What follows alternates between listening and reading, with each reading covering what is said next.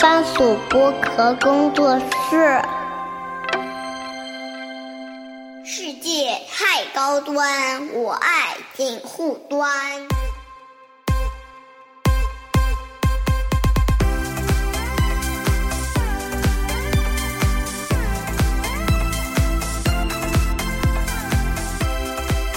Hello，大家好，我是樊玉茹，欢迎收听锦湖端会议啊。然后今天非常开心来两位，呃，老老朋友。第一位呢就是肖文杰啊，肖文杰已经来了很多次了啊。对，然后跟大家打个招呼。大家好，我是商业就是这样和边角聊的主播肖文杰。哎，非常懂我这是今天的一个点啊，因为今天这个这个局呢，一定要把肖文杰所在的两个播客的名字给带一下。还有一位嘉宾呢是刚才算了一下，时隔一年零四个月来到我们演播室的呃刘飞啊。哎，大家好，我是刘飞，我是三五环和半打铁的主播。哎，现在多了一个 title 就是半打铁，因为一年零四个月前还没有半打铁这么一个节目的，对吧？因为当时是三五环跟我一个串台嘛，对对吧？呃，为什么会把两位那个今天拉到一起聊呢？其实大家其实应该听到这个阵容，应该知道他可能聊个什么话题，因为呃，我记得上次在 p o f i China 的时候，我跟刘飞在场外碰到。他很他很神奇的，在场内呢，就是没怎么待，一直在外面玩儿，对吧？但场内有一个 video 是他他拍的，对吧？场内有有一有一个那个 video，好像是中信那一趴吧，对吧？有有一个 video，然后我以为你当天是不来的，嗯一般照理说出现在 video 里边的人是不可能出现在现场的嘛，因为显得有点多余嘛，对吧？嗯所以说在场外他叫叫叫住我，然后说，哎，他说，我说，哎，我说，我说你怎么你怎么那个还是来了啊？他说在在外场，对然后我记得当时我就跟你说，我说我说半半打铁就是我们找机会要好好聊一聊，因为半打铁非常有。呃，怎么说呢？现象是一种现象，就涨得非常快，就是说受到大家的关注。那我说我跟他对谈，就是我们俩对谈，可能就是维度啊、角度啊，可能会比较单一一点，又变成那个一来一去。哎，我说肖文杰是可以啊，因为肖文杰所在的商业就是这样，嗯，跟那个半打铁，其实我们。呃，宽泛一点算一类的那种播客，叫商业故事类吧。喂你们有有自己的分法吗？自己叫什么样的播客有吗？差不多，或者是说我们的听友应该有很多人就是会重复的关注我们嗯两个节目，对吧？对，然后对我们还有一个标签是相声节目，哦，相声，就因为你跟你那个搭档对吧？OK，对，就我们的风格不太一样，对我确实都是商业故事啊。对我当时在外面，我还问，我是我还我记得我自己拍了一个 vlog 的时候，还还有问过刘飞，我说你为什么会想到从三五环再去做一个半打铁？他当时的回答，你可以现在再说一说。我当时怎么回答？你当时就说，就是三五环是你采访别人嘛，对找别人做一些跨界的一些对谈啊什么的，然后他自己呢有很多表达欲。就是跟别人的对谈就解决不了这个问题，那 那索性找一个搭档，继续聊自己感兴趣的一些话题啊什么的。然后当时说有了这么三五环啊，不是半打铁，对吧？这么一个节目，当时是这么一个说法嘛，是对吧？然后今天呢，因为你说到对口呢，因为我们肖文杰那个商业就是这样，嗯，也是属于类似于像对口的，嗯，对对，对对口相声一样的，对吧？但是呢，有有一点那种，但是他们又是逐字稿的，对，就是其实大家现在是竹子稿吗？呃，竹子的。最近有两期不是竹子稿，还被很多听友批评了。听出来了是吧？哎，这些 know how 或者说是一些非常细节的制作节目的一些细节，其实大家都可以聊，尤其像聊选题，我觉得啊。你们的节目特别适合跟大家分享分享，你们是怎么来想这个选题的？哦，业务讨论今天是对对对对，因为我平时，因为我平我现在也有这个问题，我跟那个高磊不是做梵高 Money Talk 收费版嘛，啊，然后现在哦也是。对对对，因为但是呢，我们那个呢稍微呃不一样一点，就是我们更主打，待待会儿可以说，我们更主打的是说，因为我特别不希望说梵高的收费节目变成大家来这边求所谓的干货。啊，马上获得一些所谓的一些新知，一些一些就是商场的一些什么样的呃见识，对吧？我就想说很简单，我说一期五块钱，你就花五块钱再多听我们两个人聊聊一个小时。你如果奔着这种目的来的话，我们是欢迎的，因为这样也是给自己稍微压力松一点。因为我特别怕就是说自己卷自己就搞到后面你做一期节目，呃录嘛只录个一个一个小时一个半小时，然后准备要准备非常长的时间。因为我现在的情况就节目非常多，就是也做不到这个这个事情，然后也觉得这个事情好像不是自己真正想走的那个方向的那种感觉。但是希望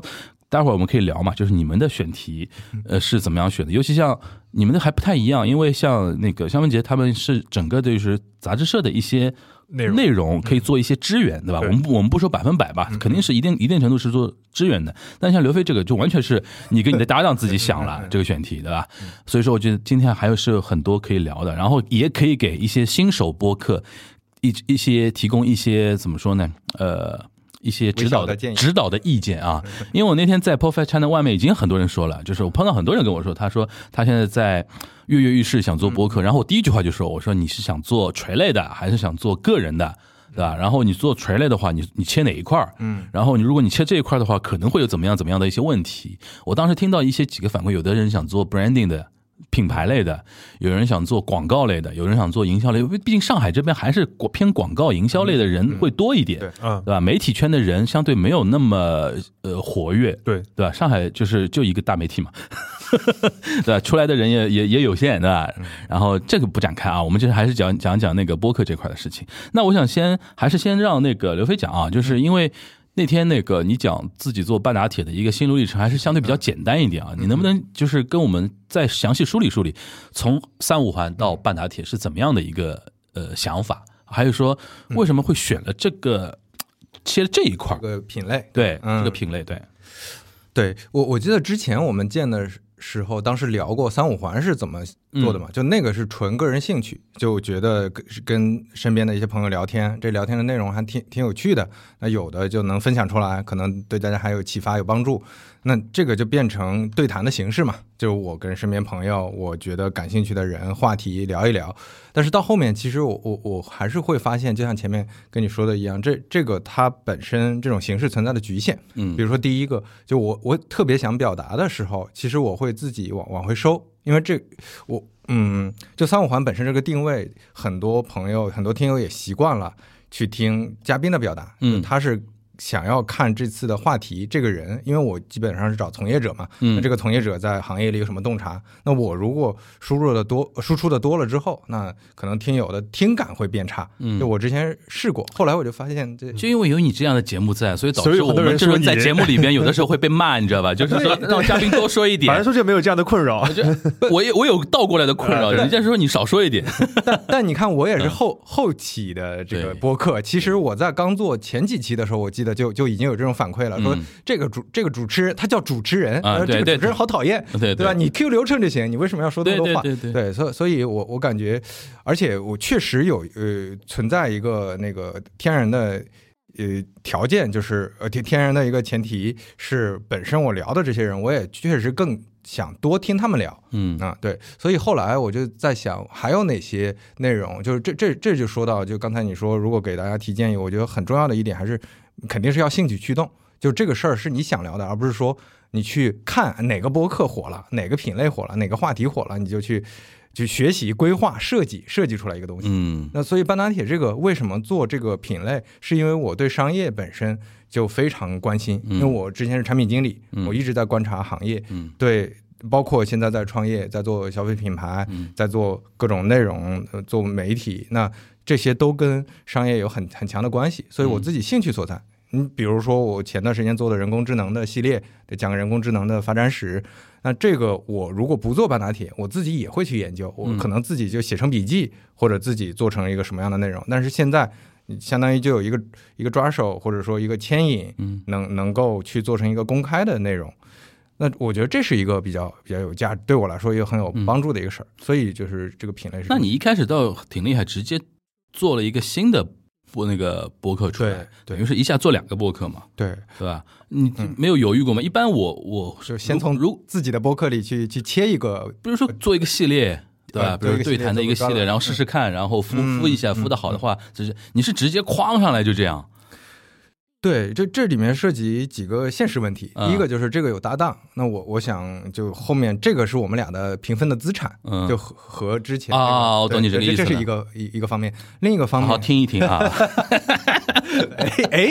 这里边什么故事？呃，待待会儿我可以说，待会儿可以可以可以适当聊一聊啊。好好好啊，哎，介介绍一下你的搭档吧，因为因为我对你相相对呃认知多一点啊，但是对他的话，我觉得，因为我看到就看到说，呃，财经媒体人嘛，对对吧？他是那个你的搭档是什么情况？对，他现在还在算是体系内，就是哦广电系统内的具体就不方便说，单位上有要求，但是他确实是广电系统的，他是我的大学同学，我们认识从零七年就认识了，对，嗯认识认识这么多年，十五六年，对，然后当时我们在大学就是相声搭档，就我们会登台说相声就是我我们确实是说相声，真的啊？对，哦虽然是业余的，OK，，对，所以我们那他比我要厉害多了，他贯口都能说谁是捧哏，谁是逗哏啊？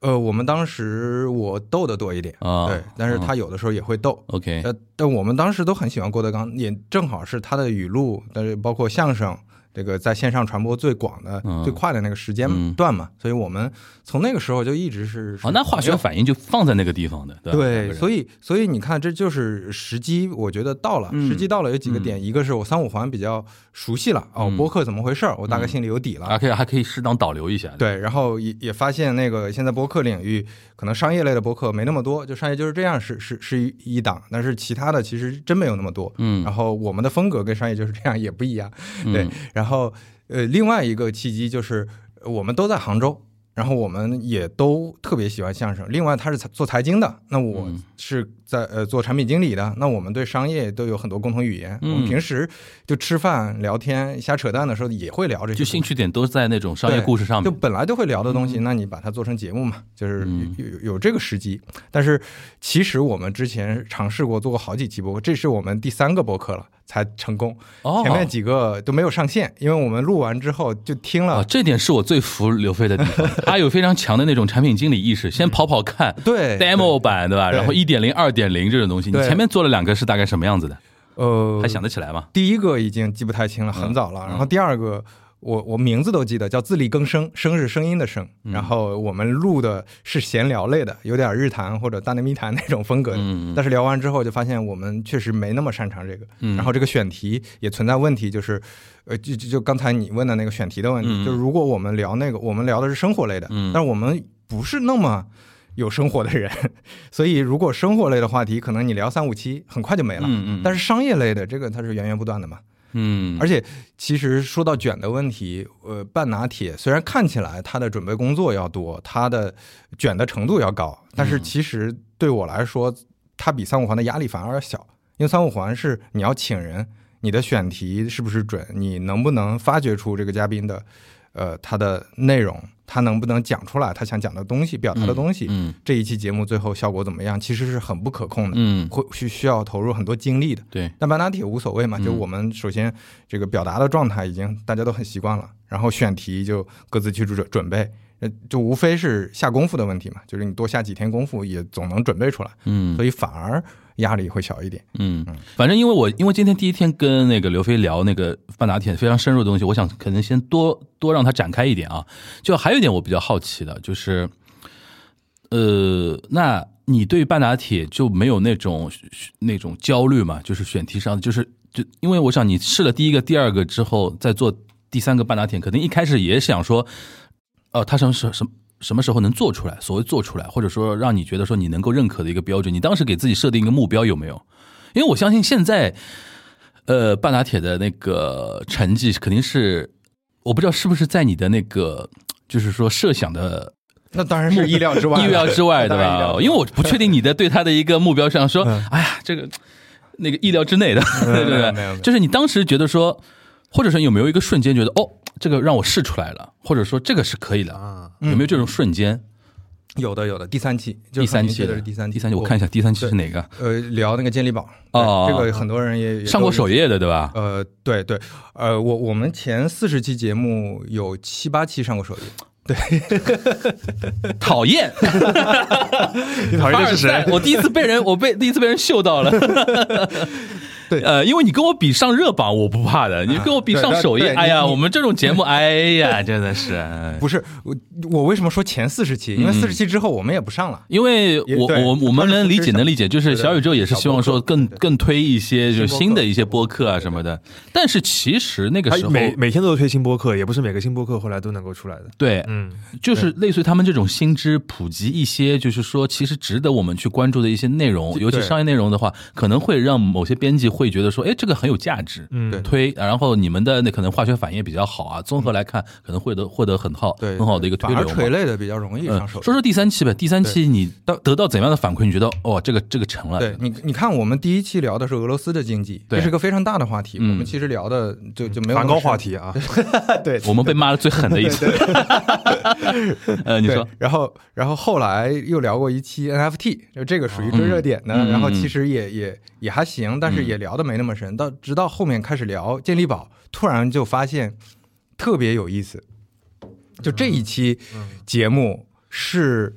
呃，第一，我觉得最重要的还是前面说的兴趣。就是我我发现聊这期的时候，我的状态劲儿就不一样了。就前两嗨期会嗨的吧？前两期像是完成工作，哎，就是就把准备的那些东西说出来就好我们俩的心理压力是我们都做了这么久了，准备这么久，就是想做个播客。那现在就嗯，我们得把它做好，那那个心态。但是聊第三期的时候，发现哎不一样了。其实你们第零期已经很厉害了，一窥俄罗斯经济的前世今生已经三点七万了，想不到第三期中国饮料故事民族品牌曙光聊健力宝的一下六点二万，那等于是一下等于对哐一下而而且这个我觉得很很有趣，就是稍微题外话，就是它比较长尾。就我们当时只有两三万的播放，嗯嗯嗯。就而且上了首页，就是算比较火的话题，但是也嗯。两三万，嗯。后来慢慢到了五六万。对，因为现在很多人知道把那个播客小宇宙播客当那个百度来用的，啊，是，比如说是吧？林伟杰就说过这话，他想做魏延武的选题，因为他现在不是在给蔡康永做那个专访的那个节目嘛，嗯他们要聊魏延武，他就会上那个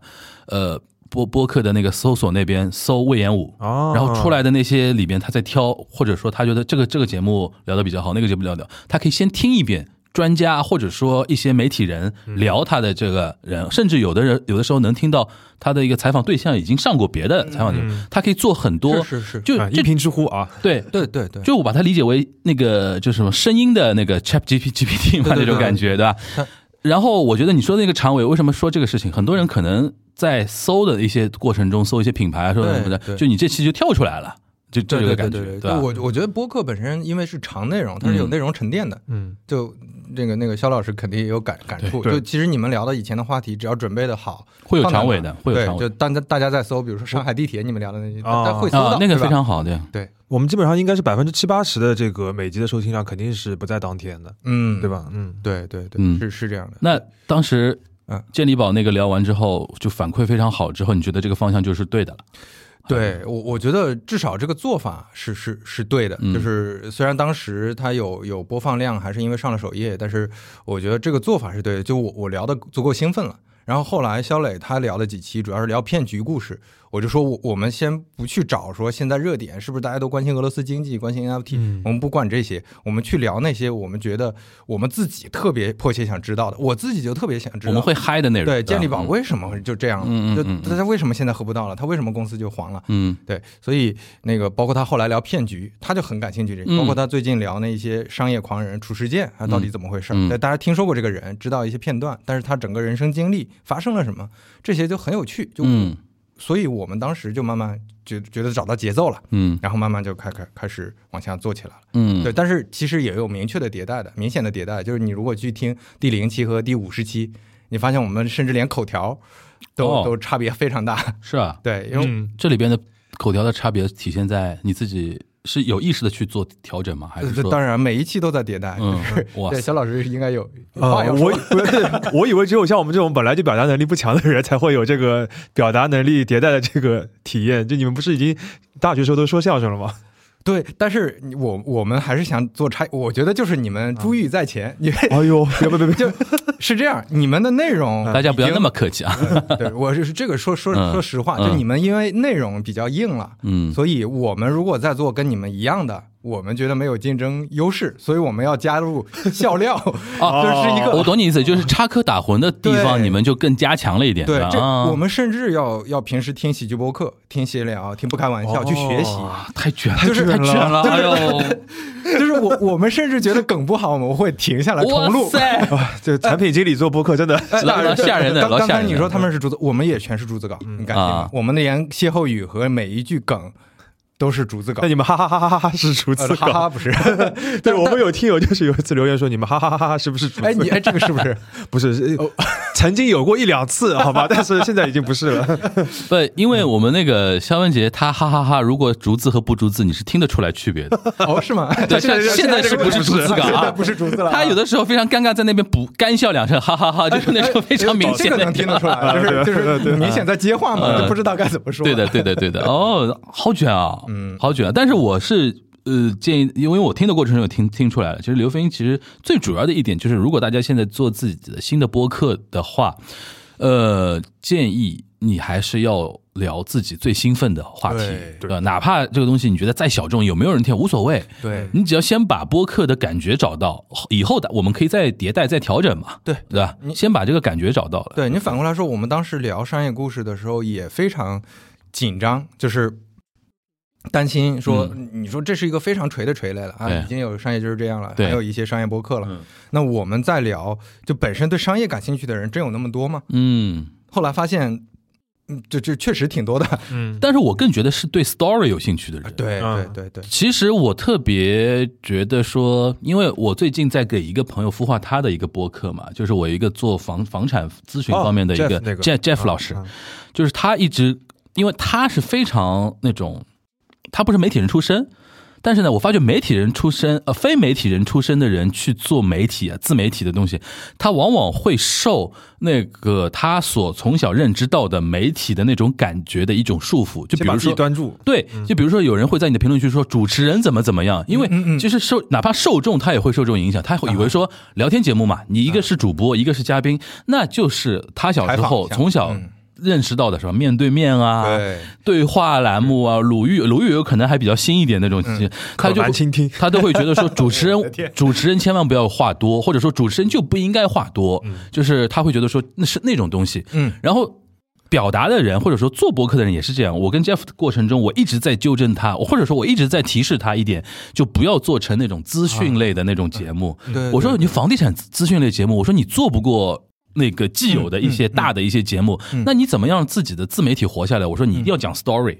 一定要讲故事。来任何领域专业的人，你不要跟我说什么啊，政策方向是怎么样的，数据怎么样的。然后，当然，我觉得 Jeff 也在根据自己的实际情况在调啊，因为他是一个蛮会蛮紧的一个人，有的时候聊的时候会聊大。我说你一聊大，大家就飘了。嗯，而且这一期可能就是说。就是就怎么说呢？就是留下大家的记忆点的东西会比较少，你一定要往小的聊。是小的聊之后，我觉得尤其像他的一个一个节目的一个效果，就是当他聊出一种呃亲近感的时候，人家会更容易相信他。对，更容易相信他，而不是说权威。权威，但是你个自媒体能权威到哪里去？对吧？你毕竟不是那个 CCTV 这种这种感觉，对吧？所以说，我也我也是这种感觉，就是说，大家千万不要。就是做播客的时候，觉得说，哎，这个东西好像没人做啊，我就那个框了先先做。首先，这个东西你兴奋不兴奋，这是一点。第二个就是 story，我就一直觉得很重要，很重要。对对对，哪怕是商业的东西，我觉得听的人，听播客的人，他也是往往会被一些细节的东西。呃，抓住你像刚才提到那个商业就是这样，他们最近我觉得非常好的一个选题就是三十上海地铁三十年那个国际招标的那个是一个故事哇，这个角度太牛逼了，就是你都可以拍成电电视剧、电影的那那种东西。然后这个就我觉得说商业故事的极致就是这种类似于这种东西，你不用去白描整体的一个画卷，无所谓。其实你要有的人如果有兴趣的话，可以找到任何的资料去补完这些东西，但是这种细节那种真。勾心斗角的东西非常好玩，而这种东西可持续。啊，对对对对，故事是可持续。对对，你每次都讲一些很大的宏大叙事的东西，讲了一会儿就没东西，讲的差不多了嘛，对吧？我觉得这个你就说到说播客发展，我觉得这几年我看到非常好的一个现象是大家在突破嘛，在创新嘛。就之前确实提到播客就是圆桌，就是 opinion，全是观点，对。对，全是态度。情绪，但是这几年出现了很多故事类的好的播客，从故事 FM 早期的，到现在的，我其实挺喜欢黑猫侦探社的，嗯，这种罪案故事，嗯，就一直觉得，就像就像刚才你讲的那个播客这种媒介，嗯，它其实是比较有温度的，它是听感的，对，就它很容易跟人产生信任，那这个信任背后最好是具象的东西，而不是就纯表达观点和你你就是。单纯的念稿，嗯，单纯的去那个去讲述一些信息，不是不是那样的，嗯，就我觉得故事，呃，对，就说到这个，我之前去听海外的一些，嗯，很头部的故事类博客，哇，就特特别震惊，就他们的制作精良和他们讲故事的那个能力，这个把杨一抓来可以跟你聊一天。对对对，就他们的他们的故事呃播客是当成纪录片去做的，对就非常精彩。纪录片，而且它有很强的那种编剧的那种思维，对就是同样一件事情，它从哪一个点给你切。对然后还有闪回，或者这样，或者这样，然后甚至整个包装的那种东西，加音效，对加现场音，加怎么样的东西，就是整个 story 的感觉非常重要这。空间还是足够大的，所以我嗯我感觉并并不一定就聚焦到。我现在有一些年轻朋友跟我嗯聊做博客，上来就是说还是做那些职场类的，比如妈妈老板，对吧？说说我现在的工作的纠结的地方，然后最近买了什么喜欢的东西，看过展览，全是这些东西嗯。，这里边我倒 是可以呼应你一点，我又不怕得罪人啊，就是因为那个，我个人觉得啊，现在有一类播客可能。就可能陷入到你说的那种互相卷到大家有点走入死胡同一个点，就是喜剧厂牌类播客，嗯嗯就是闲聊等于我我们要承认一点，闲聊等于是开辟了这种模式。嗯就喜剧厂牌做播客可以怎么玩，基本上就闲聊模式，是在一个场地放很多观众，嗯然后那个主播或者说就演员，他们在台上先先针对一个主题先发表。那个观点，然后说一些段子或者怎么样，然后大量的是让现场的观众来互动啊什么的。然后呢，因为他过于成功了，所以说现在是个厂牌，嗯，都这么玩儿。然后呢，我有的时候就会跟一些关系比较好的一些演员也好啊，或厂牌负责人，我们在探讨嘛，就是说，我觉得就是难道就没有别的玩法吗？嗯对吧？因为我理解他们，他们其实有的时候把播客看成了一个一个诉求，就是说，首先播客是一个成本低相对低的一个东西，嗯。而且如果现在搭着一些，比如说流量的平台的一些那个一些怎么说呢，增长的一些红利的话，它可以用相对比较低的成本，然后在互联网上做传播嘛。嗯。而且演员讲段子，或者说他讲很有趣的东西，这件事情是他们来主推自己旗下年轻演员的一个非常好的一个渠道。嗯。在播客里面，如果讲出来的，比如说你刚才说，呃呃，职场新鲜人，他转型做脱口秀演员，最喜欢喜欢的就是可能在一期播客里边讲职场有关的事情，嗯他把自己很多一些经历的段子叭叭说出来，你想听的人很快会觉得，哎，这个演员挺有意思，下次我是不是去支持他的线下的一个演出啊什么的？这个逻辑是很顺的，我能理解啊。但是从就从播客表达或者内容本身来说，现在他们已经越来越太同质化了。对对对，你现在都想不出某某节目跟某某节目他们之间会有什么样的不一样，无外乎就是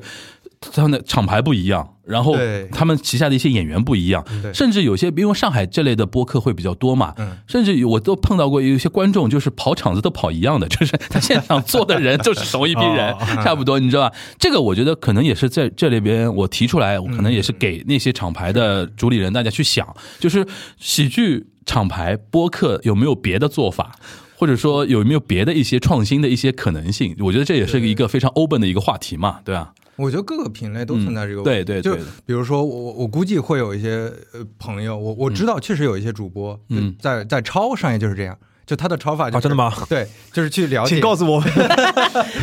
明确的抄袭我们还是会有法务部的意思来不不是不是抄袭内容，抄袭形式。OK 就比如说啊。学你们的套路听一下对啊，他们写不是逐字稿？哦，他们写我们就写啊啊，他们怎么做选题啊？他们这么做，我们学这个形嘛我，觉得只是学形，学行不学神嘛，对对，吧肖老师，我觉得就是今天有必要跟大家说一下，就是就是虽然就是我们也做逐字稿对吧？然后那个曼达铁也做逐字稿，但是大家就是别把这个作为一个标准，好吧？就对啊，完全可以不用逐逐字稿的。哎对 对，所以，所以看梵高不用逐字稿不是蛮好的吗？对 这里边就是正好可以顺顺顺带可以回到那个我们肖老师这边啊。嗯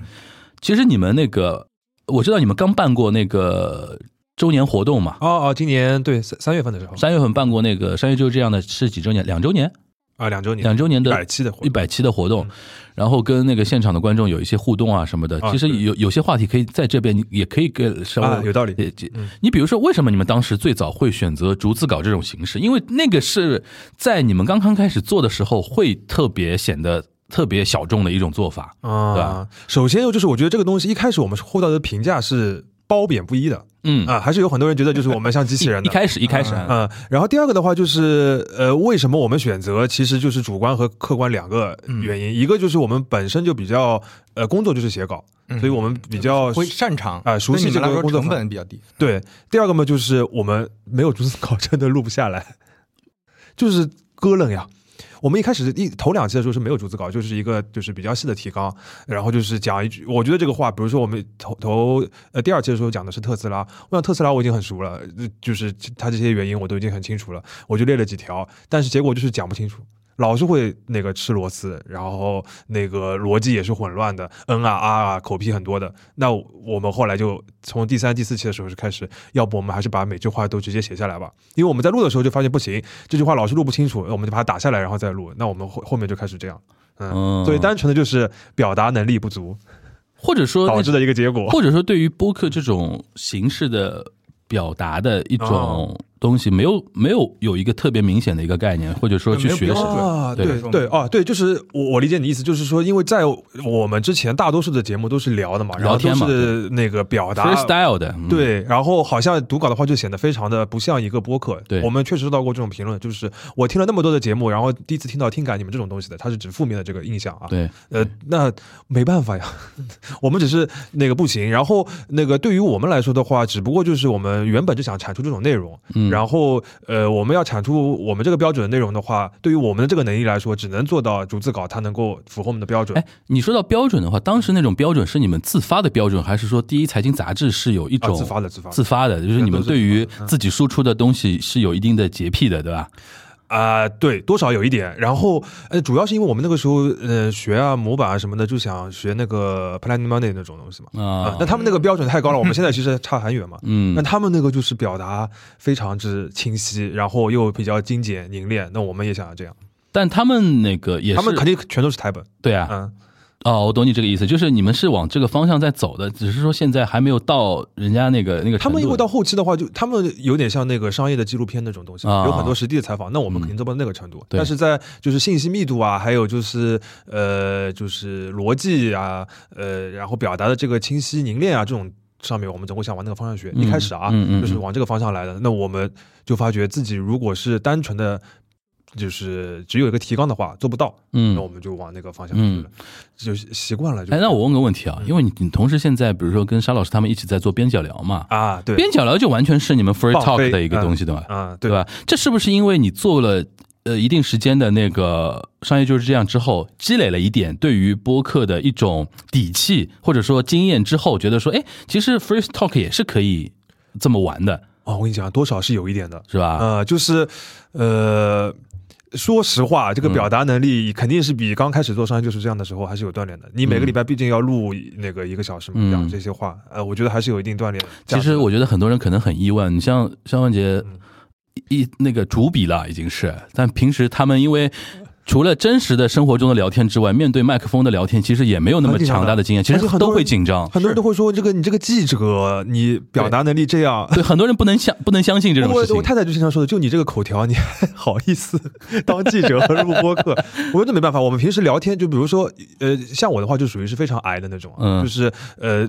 做商业的矮，你这个话就 MBTI 那个对吧？啊对，就是非常内向的那种矮。就你讲话千万黑话现在要解释一下，对吧？对非常矮嗯非常 I，因为我是 E ENTP，啊，你你是你是？啥？你是啥？我不记得后面的，啊我只记得 是 I 呃就是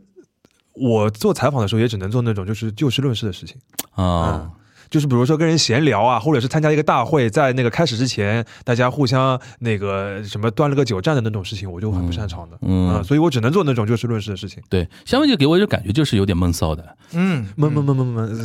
骚不骚不知道，对啊，对对对，不知道。反正他就给人感觉是，哪怕在坐在你面前跟你做一财他本职工作的一些采访的话，就是表面上的表情会比较不露声色，啊，这样？的内心你像我，我我跟别人讲话，基基本上满脸跑眉毛的，啊，就是表情会比较夸张一点。就是你是属于那种，其实内心已经觉得说，哦，抓到这个点了，我其实内心很兴奋或者怎么样，哦但表面上是看不出来嘛哦，，是是是，有可能对吧？能是有点这种感觉。就是面无表情的哈哈哈哈。对对对对 而且岳老师也是这样，岳老师比我还厉害。岳老师更夸张，嗯，对吧？对对他他在跟人聊天的时候都不看人的，对啊，对对对对对对对对，就不看你。但是说的说出来的话非常的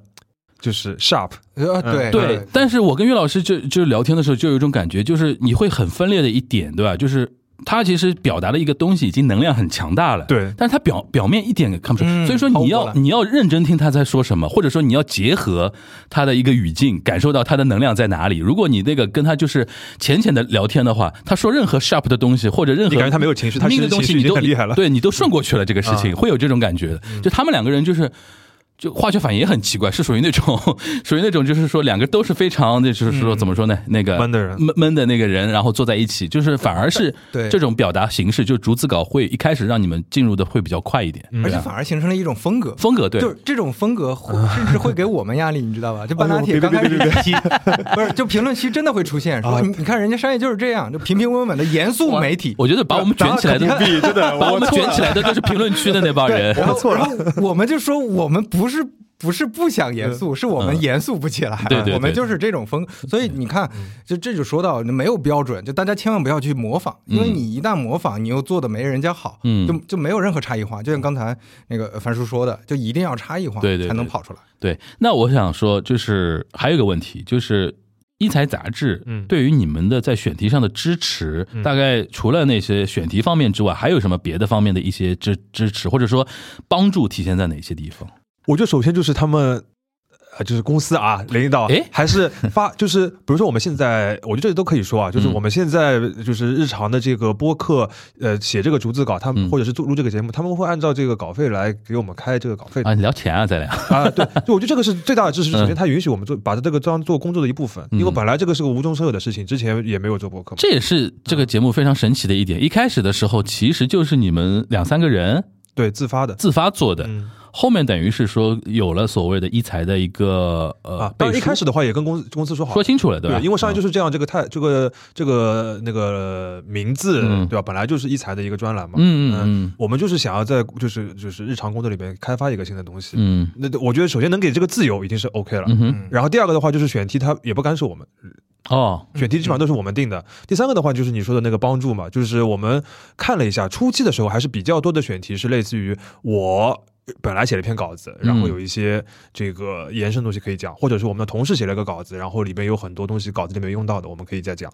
呃，但是后期的话，其实越来越多的，我觉得大概是大半，有可能三分之二以上的东西是我们就是主动找的自自己找的选题，比如像刚刚讲地铁那种，肯定是我们没写过稿子的。嗯嗯，但是呃，我觉得是一个，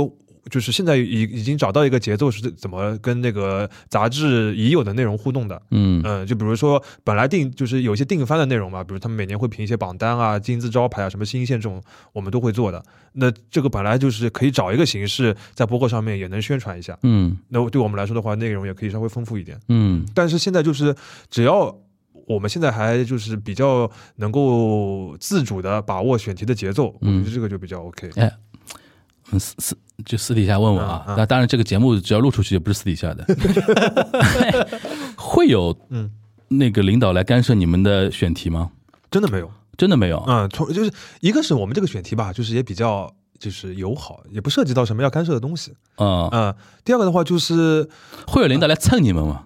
哦、你说领导来蹭我们，就是或者是这个相关的，就是一些话题、一些选题，就表达一点存在感嘛，领导啊没有，我们领导就是我们都已经叫过我们北京的领导好几次让他来上播客了，他都不睬你们，啊、他不他们不肯，他们说自己表达能力不行，明明平时开选题会的时候叭叭叭说的可多了，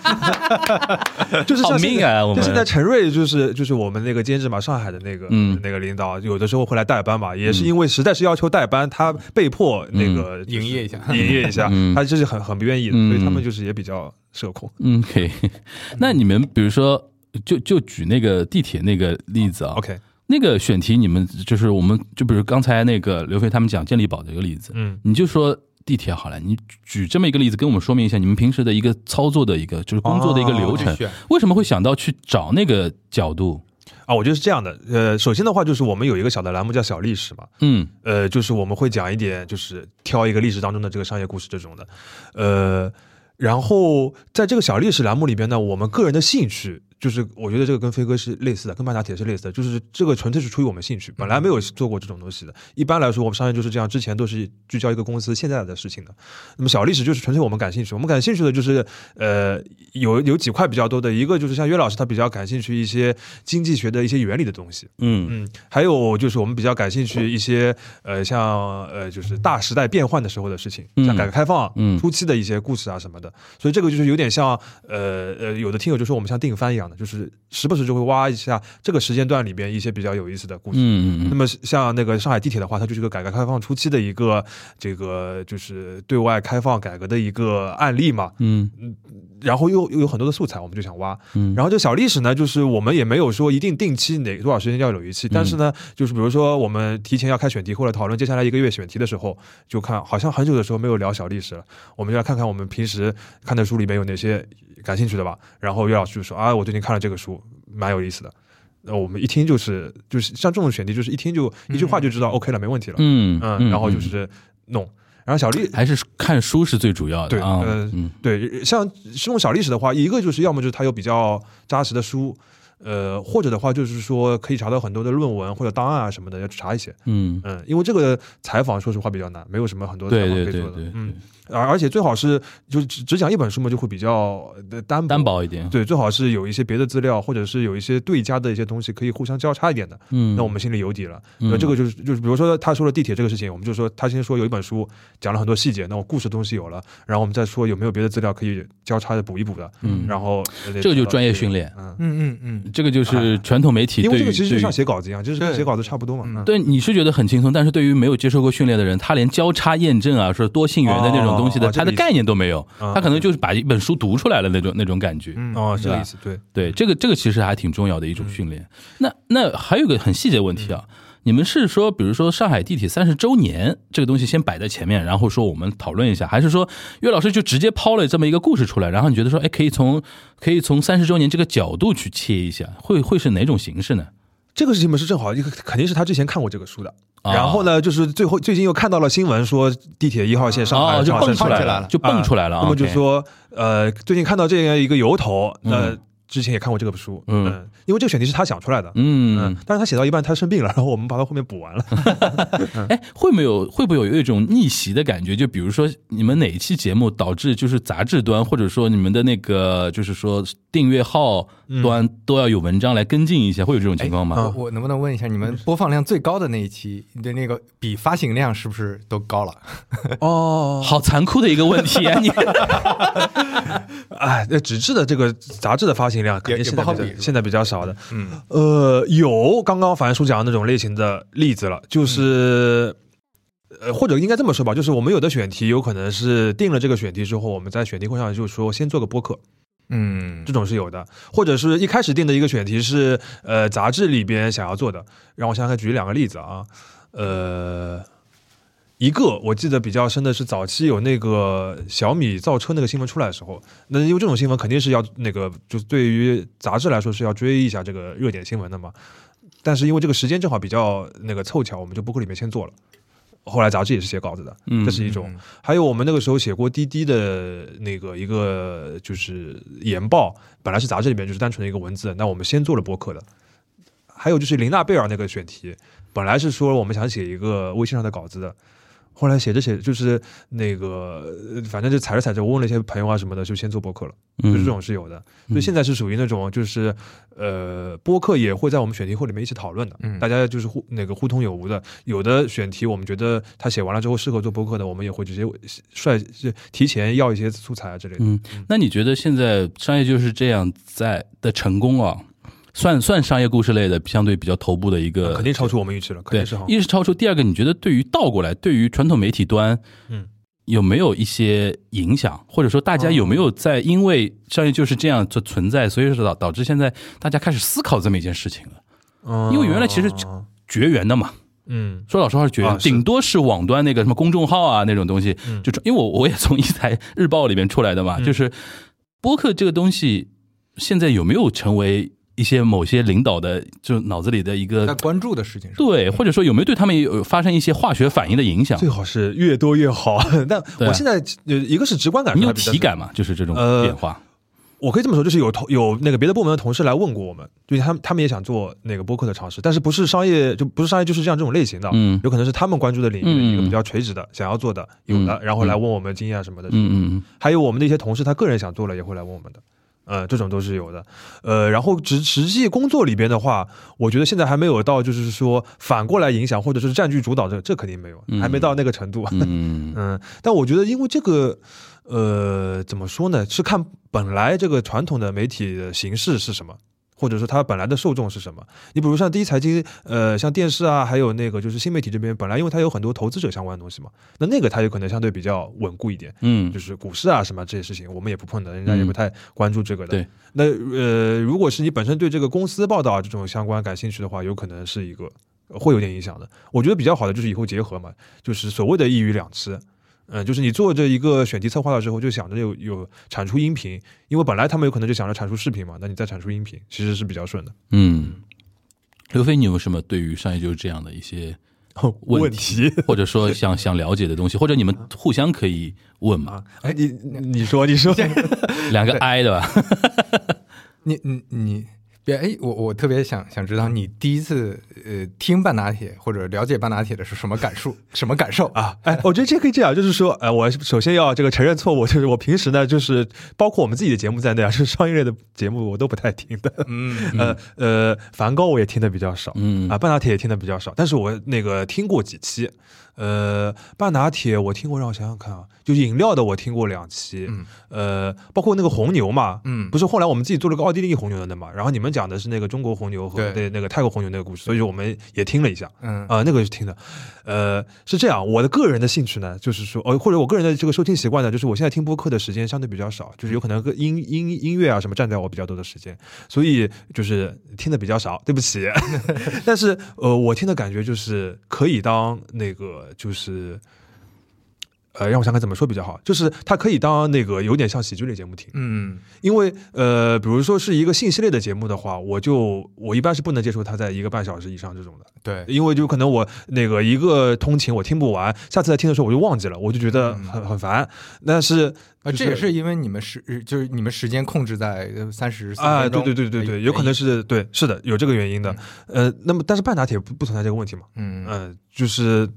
就是听一个半小时，不会忘记前面太多的东西。然后呢，就是你也不至于说，就是说一开始这个信息的，因为信息密度带给你的情绪过掉了之后，你再听转不过来，这个问题也不存在，嗯因为你们有很多这个聊天的部分，嗯所以我觉得这个是比较 OK 的。然后梵高嘛，就是我偶尔听一些震惊的话题，就是偶尔感兴趣的。但大多数的，说实话，我这个平时工作太多，我也没 Q 你要聊梵高，啊，就是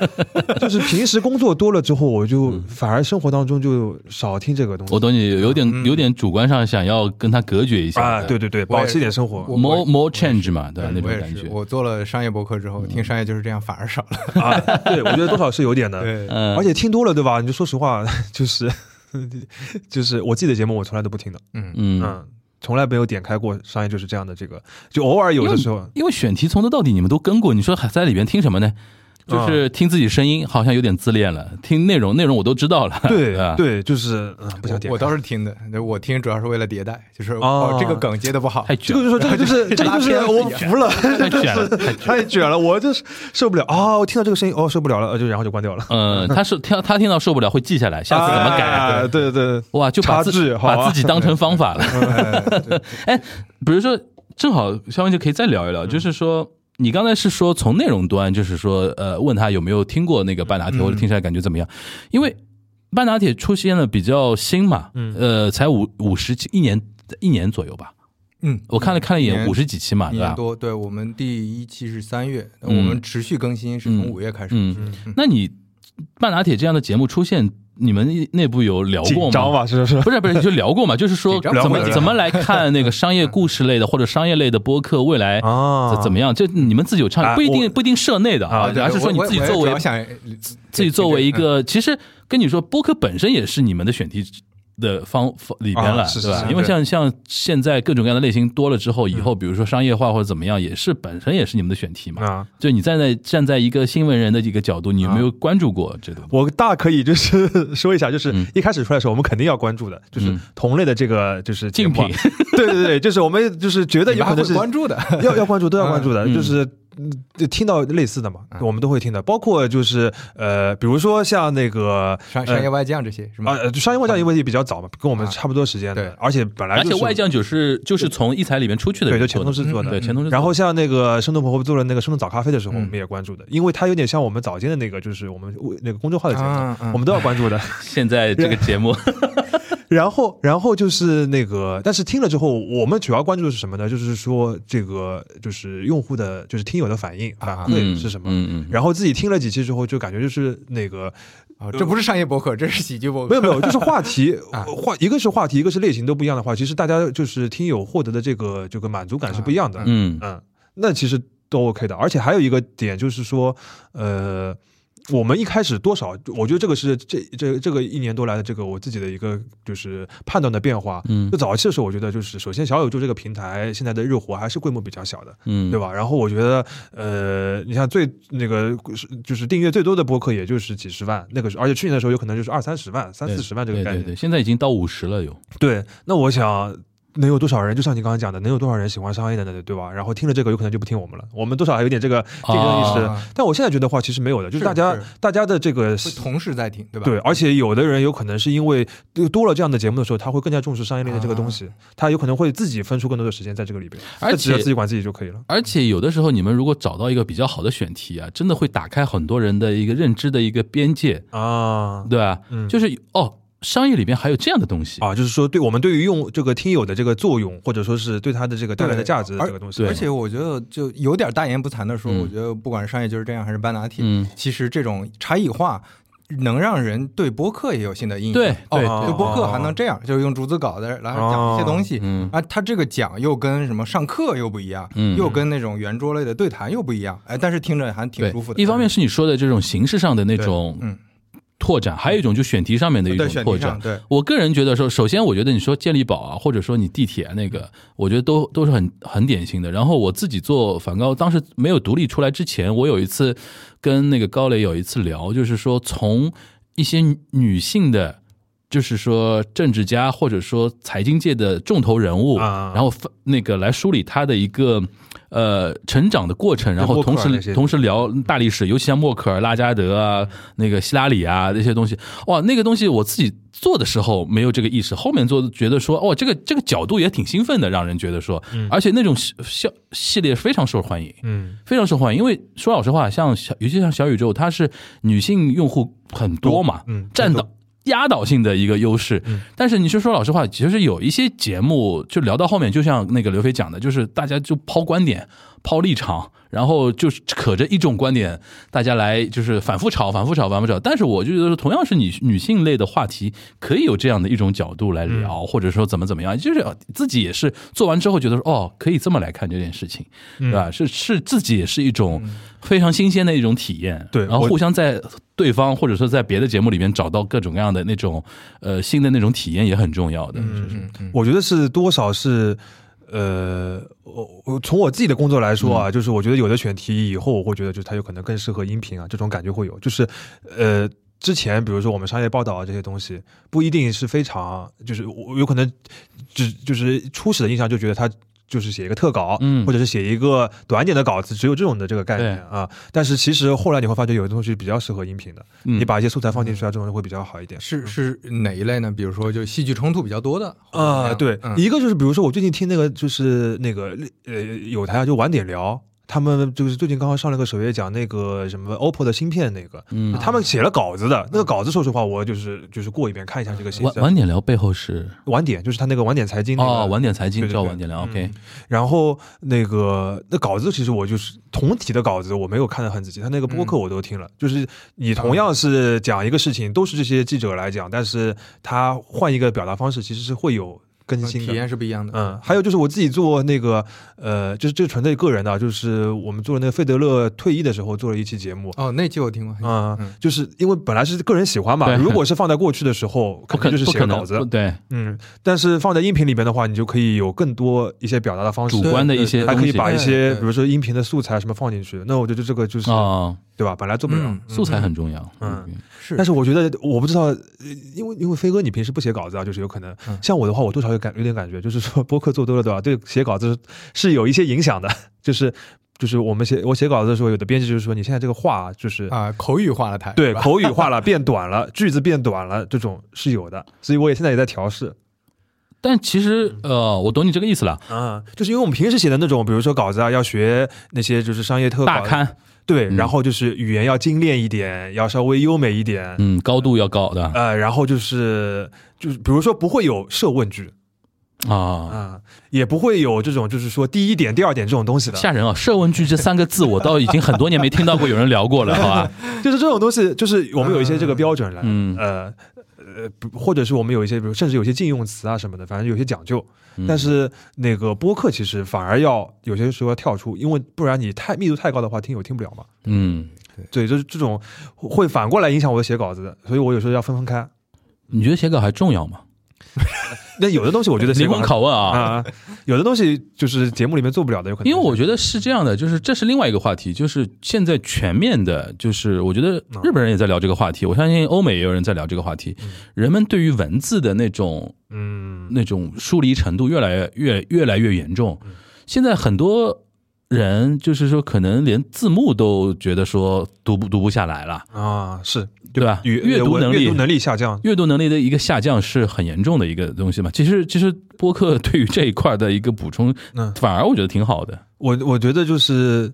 呃，它对很多人的生活中的重要性下降了，嗯但是就是对于我来说，就是我觉得写稿就更重要了。有的东西嗯有可能你必须要用比较复杂的，就是用文字才能表达出那个复杂的逻辑和那个信息。我觉得可以把思考跟表达分开来。对对，思考的时候还是要站在一定的，你比如说简洁啊、逻辑啊或者严谨的那种东西上。啊，是是的，嗯，对对，我我我自己对自己要求还是就是有的时候还是要写一些东西，嗯，不然的话，这个自己的能力会那个就是会动。毕竟是主笔嘛，不是主 主播和主笔不一样嘛。对我觉得这个对自己就是这个这个这个训练对，有有点有点大脑训练的这个概念。对，刘飞，你觉得自己做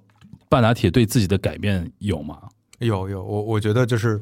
呃会接梗了，哦，哎，你原来不就是说相声吗？就是 对，但但但是完全不一样，就是你在那哦，老老梗新梗那种意思吗？还是对，就是你你要针对对对方说的话去接梗，这个啊因为相声言之有物的梗相声是逐字稿啊，你啊要这么想，相声全是逐你你捧哏，于谦老师的每一句话基本上他都是想好的，可说呢？对对，所以那个你你要我我们做半拿铁的嗯。捧哏是盲听的，所以不啊是逐字稿，捧哏是临时的，现场的，现场反应的。那你要现挂就等于是。是要现挂。哦 OK 对，所以这个这个，因因为我们想要保证那个表达上的新鲜感。新鲜感。啊，对，因为因为我跟肖磊就是，嗯。其实我们做过做过那个捧哏也逐字的呃，不不是，就做过那个呃竞争对手的调研，啊尤其是商业就是这样，我们发啊现我们能做的差异化哇，他们好吓人啊！他们做节目好吓人啊！chill 一点好不好？chill 一点。就就是我们要我们要捧，在都听自己节目了，我觉得就是听 这个调研是很正常的。对捧的时候，我们的状态要要更真实。嗯啊但但是这个这种真实其实就要求对我们自我要求多，但是这个是开玩笑。呃，那我我想问个问题啊，对于对于你的搭档肖磊对吧？你觉得这一一年多的半打铁做下来，对他的改变有没有？啊，或者对他的一个他想不周想全职周围的周围的环境改变有没有？你们有聊过这个事情？对他其实因为他传统媒体对吧对？OK，对他其实是基本上我们也能猜到。对有一个新的，就就有一些事事情就不太方便但是对对对，呃，其实对他来说是一个挺好的尝试，就是嗯因为传统的广电系统做内容的逻辑还不一样，就跟啊跟你们现在纸媒还还是不太一样的。对对对对对因为它面向的用户群体、公呃领导的一些要求和这个呃机制流程，其实是差别很大。嗯，所以他能直接接触用户，就是你你聊完之后，立马评论区就有反馈，对对对。对吧？这种感觉是不太一样的。嗯，是对，你觉得以前他有他他有波动吗？就还在我们瞎讲，我们瞎讲啊，还在还在那个什么嘛，挣扎中。还在对，还在了解学习，对对对，因为你像我做东亚观察局，全小新他就跟我反馈，啊对对对全小新就跟我反馈说，那个我们 SMG 内部都有很多人，或者说他在北京有很多别的媒体的一些走日韩条线、国际条线的记者会跟他反馈说，哎，我有听你们东亚东亚观察局，嗯他自己会有很大的这种外面给他的那种正向反馈，嗯。然后让他有的这种更多的那种自信。我想那个对于你的搭档应该也是这样的，对。然后他们单位现在内部也在做博客了，啊就是公啊做不出来的，对对。放心吧。对，这这个我不好评价，但是他们嗯。其实也在陆续接触这种新的媒介形式，所以他其实相当于是自己在在呃以独立的个体已经在提前尝试这种新的形式，对我觉得是个是个好事儿嘛，对于嗯。嗯每个人来说，我觉得都是个好事儿。就你哪怕不是做，啊所以你给他们这个单位打开了一扇播客的窗，是吧？那那倒没有，他们是逼迫他们学习嘛，逼迫他们学习，因为有有对这，我觉得这个是我记得曹宁跟我讲说，他当时去清华、嗯那个新闻学院，那个他们现在新闻学院，他们呃，现在清华的新闻学专业是到那个研究生了，啊就是本科没有本科，没有没有那个新闻方面的专业，都是研究生。他当时给研究生的那些同学做交流的时候，他有问过，他说那个你们平时听播客吗？大概这个话也就一差不多一年前吧，没有一个人听。嗯，就你可以看到，其实我们圈内自嗨的东西跟整个圈子以外的东西还差很多。但是我相信这一年多时间，我自己体感都一直在变化。很多人现在在在接触，或者说被被迫接触，在学习这种东西。嗯，但我相信越到后面，其实这种改变越大。哎，上次那个呃，就是我们一财的这个那个陈总领导啊，嗯。他就是因为在那个复旦新闻学院有上课的嘛，嗯。然后就是他们的学生会有就是到这个各个媒体公司来这个就是参观嗯。那个拜访的，嗯。然后上次到一财来了，就是征集了他们的问题，嗯。然后就把我叫过去，因为他说有没学生有人问那个这个商业就这样啊嗯，对，这个我感觉就是变化很大的，对这种嗯。对他们的 shock 是很大的。嗯嗯嗯嗯。你像我们，尤其像做那个，我做呃，就是锦湖端也好，端观察局也好，甚至有上海人民广播电台的老师，啊上次有跟我说，是你什么时候给我们去讲一讲啊，或者怎么样？就是他们私底下都会受到一些影响，不外乎就是说怎么去应对它，或者说怎么去做出自己的 reaction 的一个问题。但这个东西大家千奇百怪了，就是每个人的想法都不太一样，我们不去多说了。那肖老师，嗯，你你自己坐下来，你觉得就是 你都对你的那个环境的变化，你感受到吗？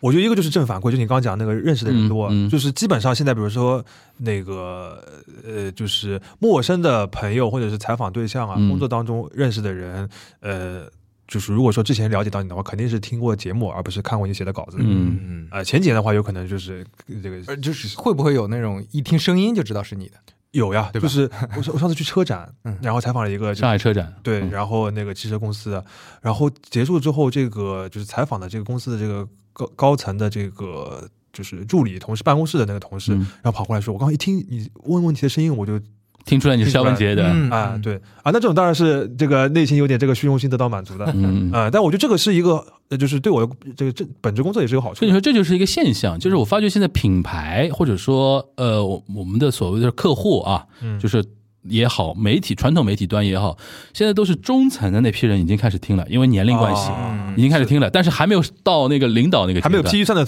朋友，那个 对，但我一直直在跟大家说，我说我们要耐心等一等，再过两年，等这批人当领导了，能批预算了，我们也闯出来了。是是是，是。哎，那我们再再纵观来看一下，你们觉得说，除了你们两两个人的节目之外，还有哪些商业类的节目是你平时或者说偏商业类的节目是平时会关注的，或者说可以跟大家同时来推荐推荐的？因为我比较熟的话，那个备忘录嘛，啊啊，对吧？对，千灵那个千灵姐她做的节目很很很资深，而且她也不算，我觉得很难把它归为叫商业类。嗯它有点像那种商业新知啊，或者说那种呃算营销，因为她是自己广告人对他那个专业他资深广告人出身，所以说他很多时候是站在一个营销人、广告人的角度去看商业环境的一种变化、大趋势啊什么的，但是算做的非常早的，嗯。对吧？然后其他还有没？刚才提到晚点聊，啊，还有英文的我们就不说了，嗯英文的有些很多还是这个就是珠玉在前的。中文的让我想想看，刚刚讲的那个就是深度早咖啡，深度早咖啡。因为，他们是个日更的，我觉得这个也是个很重要的他们更。偏资讯类，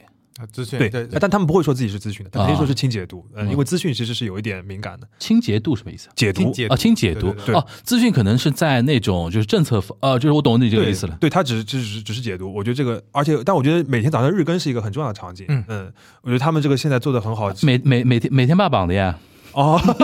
对你产生了影响 我是苦主好不好？哦，但他们我觉得这个日更这个东西，因为我跟他们交流过嘛，很重非常非常难的，很重呃很重我们一开始一一三五到变成那个一到五，其实是一个很很大的东西，嗯确实是需要团队专业的团队来做是。是，呃，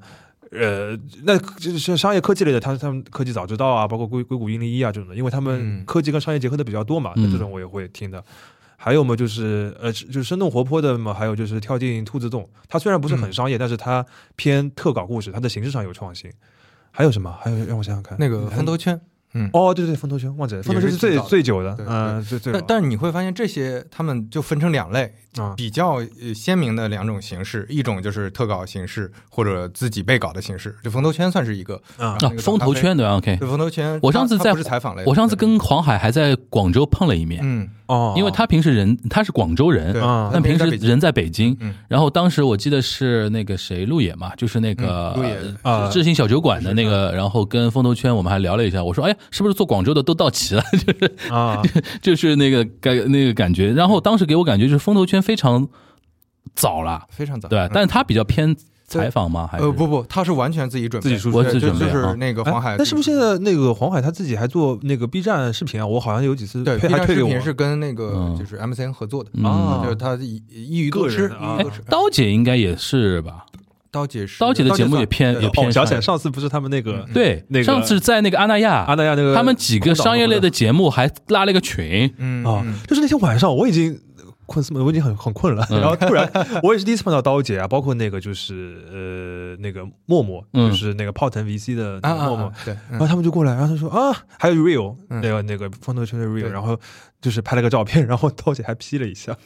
对，你你还要强调为为什么要强调这个点？不是他 P 了一个就是什么商业播客什么惩啊对对罚什么的，对对对对我觉得 P 的蛮好的。但是其实这里面对谈类的是偏多的，嗯几乎没有特稿和个人输出的，啊就是个人输出的比较难做。你像那个风投圈的更新频次，特稿和个人输出还是因为那个事情太重，对是啊是啊，对吧啊？但但是反过来说，这种特稿和个人输出的其实是更，就我是是相对更喜欢听一些的，嗯，啊，或者说他对这个你是觉得他更适合商业类的，还是说就是统播客里边你都不不不，商业类的那个对谈的也、也挺好的，啊但是但是这里面就有一个可能是算偏见，就是其实你会感觉更依赖嘉宾，就是如果是对谈类的节目啊，就就是不同的节目，只要请到这个人，那最后的内容大差不差。啊，但是但是你就像刚才说上海地铁，嗯那如果商业就是这样不做，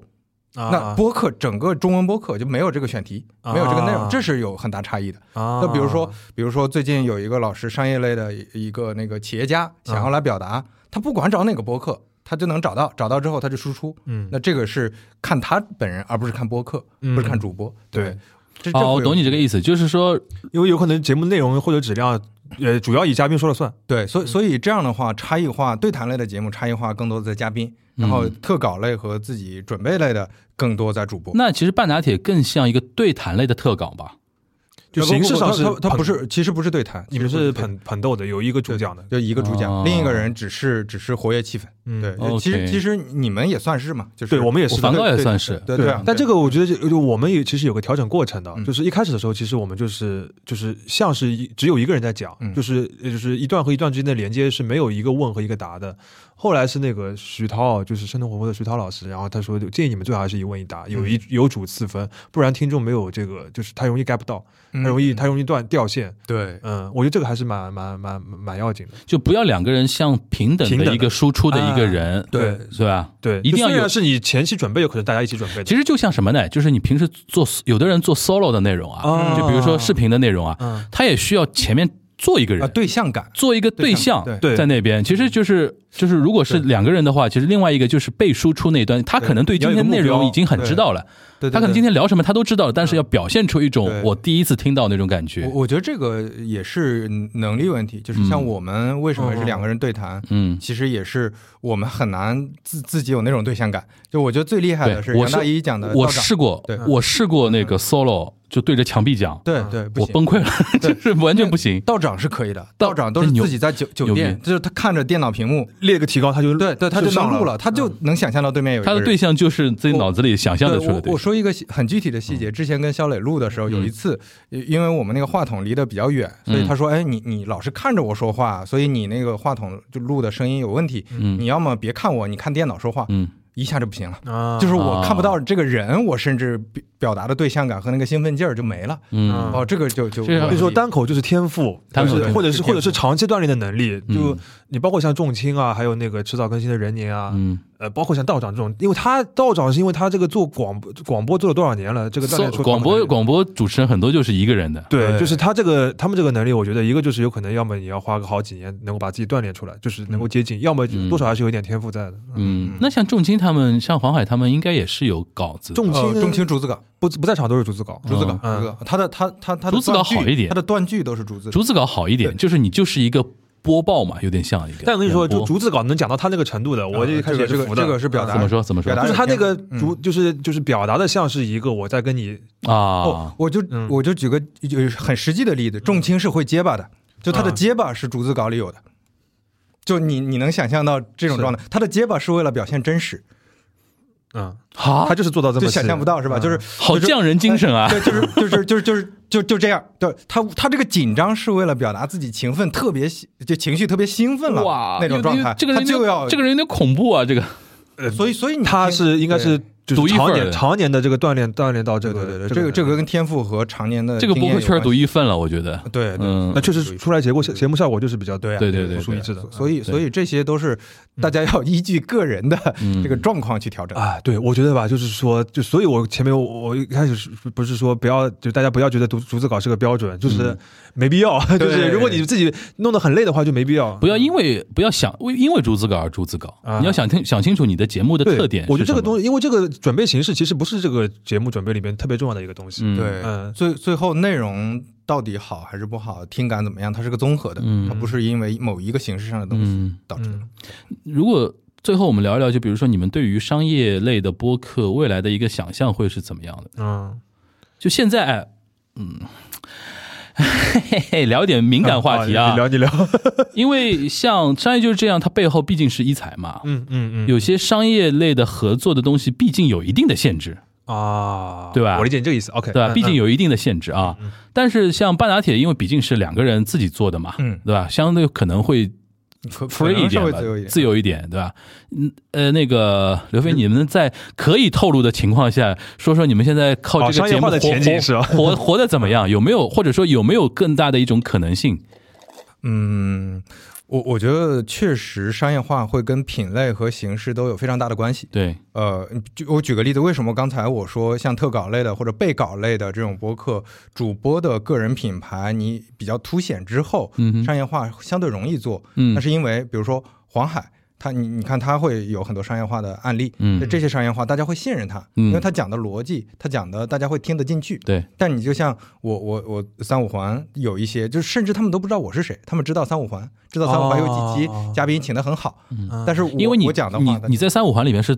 躲在后面的，对对对对对，因为标题上面都是写的是嘉宾，对，然后内容基本上是嘉宾输出，嗯。呃，所以所以那个如果是个人品牌更往前站一点的，会更容易去做商业化，嗯。这是一方面。另外就是跟品类有关，嗯。就是商业类的算是相对还好的，嗯呃，罪案类的是比较麻烦的。就比如说你说罪案，说没法投。对我说这个面膜大家试一下，最二类只能做收费节目，收费，对，嗯。收费会比较容易一些。对，所以商业类的算算好一些的。那当然，生活方式类的，如果你真的做好，但但生活方式类的内容比较卷，对你想要做到差异化，对会比较卷。但是你做好了，那你的带货的效率，嗯呃，或者说你做品牌的效率也都会比较高。那我采访一下，就是我因为我看到之前你们不是做那个永普记那个冠名嘛，就是有点像类似于像协协聊那个博士对那种东西一样的。你是就是半打铁接下来就是主要想要以这样的一个形式，对，这这合作对就是我们而且永普投半打铁，它也太太顺滑了吧？这个东西，对对对对对，就我我们我们之前确实是比较理想，我们嗯 自己是当然当然是想这么做的，但是这啊有点一厢情愿。嗯品牌方像刚才樊叔说的，可能还需要批预算的 老板们再多一点。啊，你意思是说他们大多数的这个案例还是类似于内容定制的那种？对，然后然后而个目标且对对，而且那个呃，一般要么是内容定制，要么就他想要你的内容。呃，你其实永普它不干涉我们内容，嗯这是完全不一样的。嗯对，然后另外一种就是纯带货啊，就我最后就看带货效率，我能卖出多少东西去。啊，就现在基本上这两种会多一点，但是嗯真的说，哎，我意识到了播客它的这个冠名和植入的这种价值的其实非常少，就闲聊嗯现在找都比较难。对我我我觉得是这样的，就是包括像我们的话，这个都可以分享。就是我们现在商业合作，就就去年就是那个实践的两两单，一个是那个戴森的那个那期节目，嗯还有一个是星巴克那个节目。嗯呃，这个就是内容定制的，就是说他们希望我们来传播一部分的内容，当然最后怎么来讲是由我们来定的，这个完全看甲方对于这个对播客内容的一个认知。我要看磨我合。我就遇到过那种就是硬往里塞 所有所有的产品的点。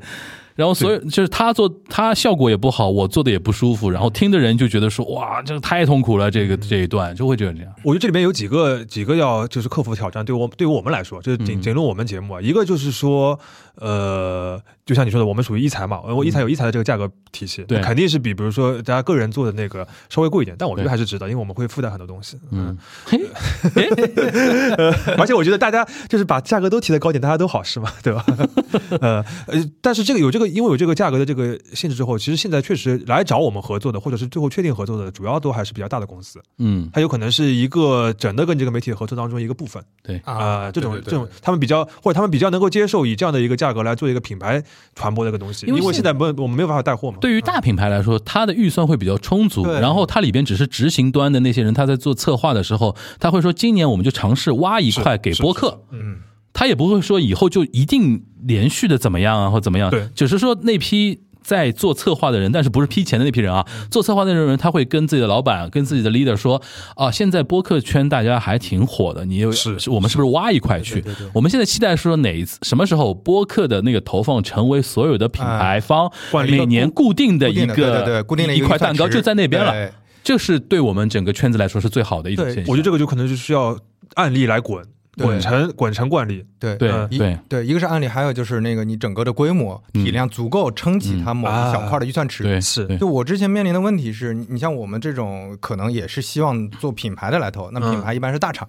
但大厂的预算池很大，他不会只投一家，对，就是嗯你你这个是几万块钱，我单独为你做个策划，那这个东西流程我都嫌烦。对，嗯。就太烦了，所以他们一般会找，比如说那个那个小红书啊、B 站，或者说抖音或者其他的平台，我有个大的打包价，甚至几千万，那我不会单筹几万去做个做个对接，对，所以你包括那个呃，就我们说科技类的那个潘潘乱乱翻书，嗯。他其实做播客就是一般是打包在他的公众号，啊他的公众号的报价高嘛，它是一个 package，对，它就对 package，所以它播客就变成一个多多出来的这一块儿。但是它如果单独拿播客去谈，很难谈的。对嗯，他就是说我是一个潘乱是一个 IP，我啥都有，对，视频、音频、直播，我啥都有。然后说你你是要我一个整个 package 的话，我是多少钱？只不过是说有一部分是用那个播客来体现的。那对他来说，因为他更更他更容易接受嘛，是因为反正投来投去，你不管投哪一端，都是投在我潘乱身上，对。是吧？那我觉得这个里边还有一个，就是我们做个就是定制类的这种节目里边有个挑战，我觉得飞哥你可能也会有同样体验啊，就是定制，他希望你讲讲他的内容，但同时你要保证这个节目的品质和客观性，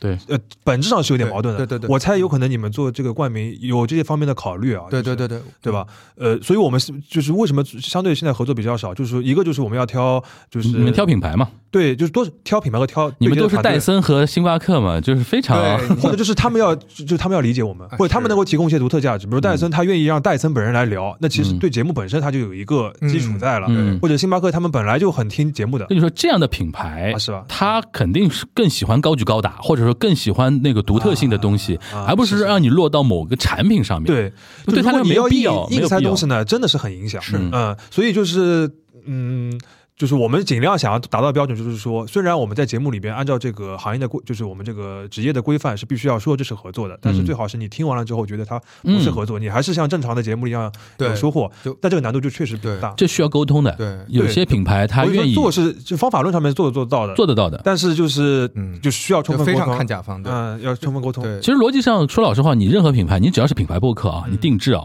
从任何的节目角度，我们都能想出办法，想出一套方法，说符合你的一些要求的东西。但是有的时候就给上去之后啊，甲方永远有一种心态，我花钱了嘛，对就是听个响，花钱我要听个响，这个东西你觉得拿上来，他觉得响不响的问题，有的时候他觉得啊还不够到位的话，那就来几句话，就是那种话术哐扔过来，你有你有的时候又不能拒绝，嗯，对吧？你我觉得这个我我个人的感觉就是，我也在这个成长，因为我们最近正好在操作一个。你你也在变得乙味越来越重，啊，对吧？对对，是试图锻炼乙味，真的。我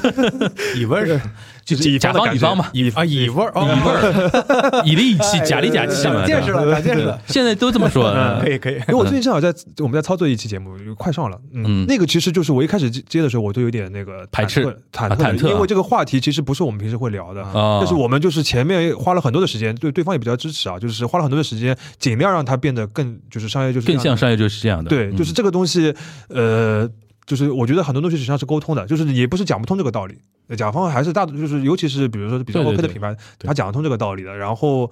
就，但是一开始我们其实我不太会讲这个道理的。而且我建议，就如果是大家做到后面的话，如果实在讲不通的话，有的钱也就不用去啊，对硬要做。我觉得核心还是肯定要保证内容质量。如果就是一期听下来，大家的反馈就是说这个东西太软了，像广告我不听了，那这个伤害对你的伤害其实这这一单的这个价值要大。对对对，我现在也在反思，有有的时候是会觉得说，嗯太乙了也不好，呃，对，太乙也不好。嗯，就是沟通方式要以一点，但是太太乙真人啊。对节目 但是内容上是。对节目内容上还是要你刚才提到说带货，你们还做过带货的吗？我没做啊。我只是很难的的别的带货对，因为我一直觉得我很想探讨一个话题，就是播客能带货吗？嗯，就是你需要间接带，就就像那个前面我们聊的《末日狂花》这种，嗯它其嗯实是社群，社啊，群在带，社群可以社群意思是说，就是他这个节目拉了微信群，然后在微信群里面发，对对嗯，然后就微信群是个形式嘛，但是其实因为他有很大的影响力，这些这些人对他的啊信任度非常高，嗯对对对，所以姐妹会，包包括那个樊叔之前说，你嗯你们不是有一些线下的活动，嗯，对？吧？这些呃对你们很有信任的一些听众，嗯，他们就也比较容易说，哎，你你这儿有一个活动，有一个嗯展览，有一个呃演出，他们就会比较信任在你这儿这个渠道去购买，对吧？我自己的经验是说，我觉得，嗯，我不知道别的节目的做法和他们的想法。我个人以后可能还是我自己的节目，可能更倾向于品牌类的，嗯或者说你可以有一些，比如说哦，比如说快销啊，嗯比如说快销，你出了一款新的产品，我可以就是接一期所谓的内容定制啊什么的，嗯讲一讲你这个产品的一些特点或者理念什么的。但是有一些特别要落地的，就是说直接拖个链接，然后看转化的、看 ROI 的这种东西我觉得不太适合做播客来做。呃，国内有可能难一点，太难了。嗯，嗯，对，然后这个东西，而且，嗯、怎么说呢？就是也比不过，有的时候我甚至会建议甲方，你与与其在我们播播客这边，当然你比如说预算比较少，你没法投视频端、短视频，嗯小红那就就小红书啊或者这种东西的话，就是你可以预期不高的情况下，嗯就是说来做做看。嗯但是如果你真的说你有是我是个品新品牌，我要我要马上把自己的那个产量啪拉起来的话，播客不是一个非常适合的一个平台。这个这个这个这个渠道就是都不说效果了，连产量都支撑不了这个方式。对是嗯就两边的 ROI 都不高，对于甲方 ROI 不高，乙方我影响内容、影响观感，对对对对影响听众体验，对都都都是效率不高的。的确是，就是聊到钱，大家就激动了啊。对，呃，然后那个，比比如说，哎，在最后问个问题嗯。啊，就是，尤其像那个刘飞这边，你自己现在做了这段时间之后，你未来还会再做新的节目吗？或者说，原来那些东西做一些改变，或者做新的新的尝试吗？呃，对，就现在半拿铁还还在迭代嘛，嗯。当它迭代到一定哎程度，哎，我我改改一个我的问法，嗯，现在播客在你的整个，因为你等于哦创业、创业人士嘛，嗯嗯播客在你的整个的创业生活过程中占据怎么样的一个地位？嗯它是在如何一个生态位？啊，然后占据你平时多大的一个精力？因为平时你还做在做一些别的很具体的一些创业项目啊。嗯，我目前三分之一精力吧，精力上三分之一。嗯哼，然后就像前面讲的，它可能嗯物质回报这是一方面了，嗯对，当然是追求这个，就我们也想有更更更稳定的收入，嗯但是我觉得很很有价值的还是还是连接吧，就本身做播客这件事儿也是能能回馈到创业我的创业的资源，然后我后后面认识的这些朋友，大家能一起再去传一些什么事情，我觉得这个的价值会会远超。会会超出之前的预期吧？那我觉得这个的呃呃重要程度是更更大的。嗯因为因为确实之前你看我我从一四年就在网上做，也不能叫自媒体，就在网上表达，当时在知乎，嗯后来公众号，但是就从就呃从来没有像现在做主播一样能更方便的跟人连接，嗯这就是因为这个媒介我我估计那个肖老师也有感觉，就你写的稿子，别人喜欢你的稿子，但是他很很难跟你有一个近距离的感觉，就是他不亲近。播客有声音在，就给人感觉人格化的那个东西。对上次我们东亚做三周年，很多人跟我说，他说：“哎呦，他说樊叔虽然第一次跟你见面，但是感觉跟你很熟。认认识很久，很久对而且知道你是什么样的人，对就一通通过你的表达里能听得到你真诚的那部分，嗯我觉得这些是是比较重要的。这也是你的一种正向反馈的东西。嗯，对嗯对对，嗯，那未来你觉得还会有怎样的一些？我我谋篇的东西我特别同意你前面说的 story 这个点，嗯就我也是觉得它是更容易，呃，一方面我自己的兴可以可以兴趣驱动的做一些内容，嗯另外就是我觉得这也是播客比较差异化的地方。就我我们现在就你前面提到选题那个嗯那个点，其实我们现在做每个选题，我们几乎都会在中文播客搜一圈儿，啊，就没有人做，啊我们就会做。哦，他他卷对卷王哦太绝了，太绝了！卷王代表，哎呦，就是所以所以你看，就反过来说，其实有很多很多，就大家看着我我我听听到有些朋友说啊，现在中文播客已经很饱和了，你看是聊什么的都有，上一个电影所有人都在聊，我说那这不就说明同质化嘛，对吧？就其实嗯故事，你说现在我看到的头部播客也就只有罪案故事和商业故事，能不能有别的故事？还有什么故事啊？当然历史故事，哦，对吧聊历史的的，对，就或或者说你聊科呃科技故事，聊那个那个物理故事，你聊科学家，对吧？就反正有有嗯，关于故事，感觉忽左忽右有在做这个事情。对对，他们也在 做，他们也在做，嗯就是其实有很多很多可以聊故事嗯方面，嗯，就是就是那个像故事 FM 这种也可以，就是聊老百姓的故事，嗯大家的故事。我我觉得未来如果真想做新的，也可能往这方面去切，但是前提就是精力充足嘛。嗯嗯，谢老师呢？我们的话，我个人啊，嗯这个纯粹是我个人。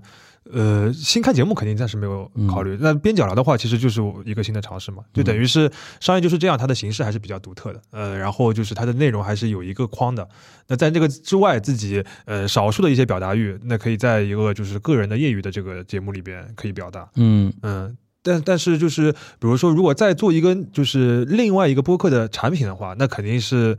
呃，我觉得我们不说不从现实考虑，真有可能做得到做不到。如果现在给你一个机会，说你可以重新做一档播客栏目的话，嗯你你现在这个机会给到你，呃，你会想做怎么样的节目呢？嗯，说实话，我觉得商业就是这样，已经是我想到的，就是就是就就是我在做的那个播客这个事情之前，已经想到了，我觉得比较理想的一个形式了。啊做，两档商业就是这样。没有，那那我觉得如果要就是再做一些类型的话，就有可能是更加深入特稿化的那种。啊，哦，只节目跳进都只能洞这种只能自己卷自己了，对吧？啊对，就我觉得因为有可能就是我们自己平时讨论的有些选题，我觉得它是更加宏大，呃就更加大的，啊有可能是半小时弄不下来，或者说是我觉得啊是一个系列栏目啊，对对，嗯那种嗯呃，那有可能就是或或者是在这个商业就是这样里面单开个栏目也好，但这个我都甚至没有跟岳老师仔细的讨论，我们只是想过，或者是就比如说你呃，就是如果合适形式合适的话，放在另外一个单开一个都可以，嗯，但是那个形式肯定就是跟现在商业就是这样不一样，对，嗯，但这这个东西，我觉得首先不是因为这个这个东西，呃，或者说是有很多人听啊，或者这个话题很吸引人，肯定是自己本来想做这个东西。就类似于比如说我呃写一个稿子的话，就可能本来只想写一个三四千字的特特写，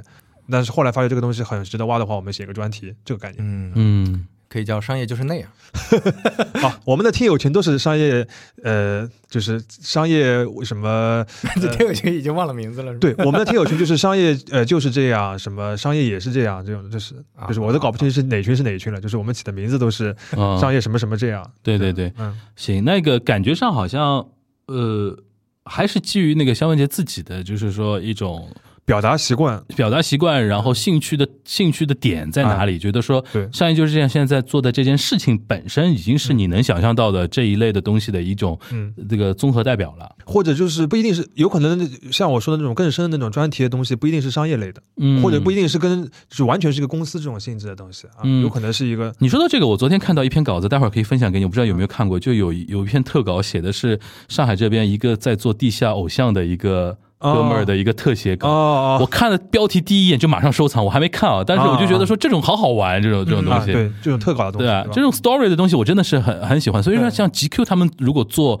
什么或者人人物对杂志，他们如果下场来做的话，会很强很强啊他。们现在有，但他们现在比较多的还是 talk。没有认真做，我觉得他们是没有毛起来想做这个事儿。觉得这就是播客很特殊的一点。你看杂志很多了，三联也在做一些嗯音频节目等等，嗯但是为什么没有商业就是这样这样的？就是因为主播嘛，就是哦你得需要有一个非常，就不管是主笔还是编辑，你得有一个很强的表达欲和，就是我把这个当成一个兴趣驱动的一个内容来做嗯。才可以。就这不是一个领导任务，嗯，对吧？啊，对，而且还有一点，大家可能就是说，我觉得说，现在播客因为多了之后，听的人多了之后，而且大家听的节目多了之后，其实很多各个层面你都要开始往上叠加自己的产品。我今天学刘飞的讲话啊，就是说是更新嘛，更新要开嗯迭代不迭代迭代那个自己的产品。你比如说，呃，表达是一种，还有那个选题是一种，还有音质，对吧？还有那个包装，还有各各种各样的东西。因为现在我觉得已经进入到一种大家开始对于内容开始有要求了。原来是说挑自己觉得有意思的东西能听就好了，现在大家开始可能各种品类都有竞品的时候，就卷起来了嘛，嗯，对吧？这这个这个情况，选吧。哎呦，今天我听刘飞讲的这个，你们太卷。你们太卷了，我我也是没想到能卷到我有。的时候就是，比如说听开始就是看一下，就是比如说选题啊，或者说是那个什么，就是就比如说你你说的就是听自己的节目，然后要迭代什么的。嗯我们就是听完了之后说这个地方好像讲的不太好，算了，我们也就这样了。就是我因为我觉得媒体人啊嗯，跟产品经理有很大的一个区别，就是媒体人对于内容本身是更嗨一点。就这个事情我说过了。我聊过了，我写过了，啊可能我就放在那边，就像你不听你自己节目是一样的。啊我已经我已经表达过了嘛，啊就兴趣点立马到兴趣新的立立马到下一个事情上面去了。但产品经理他永远有就是说，它是一个马拉松嘛，就是这件事情本身还没结束呢，只是这一站那一站那一站，我要把整体的一个东西跑透，或者或者怎么样，达到一个内容本身的一个最高的一个点。但是可能也不是说你们对于内容不嗨，而是说嗨点是。就迭代再加这个东西的一个本身，我觉得这是很重要的一个事情。有一点有点有点会显得我们媒体人比较懒嘛。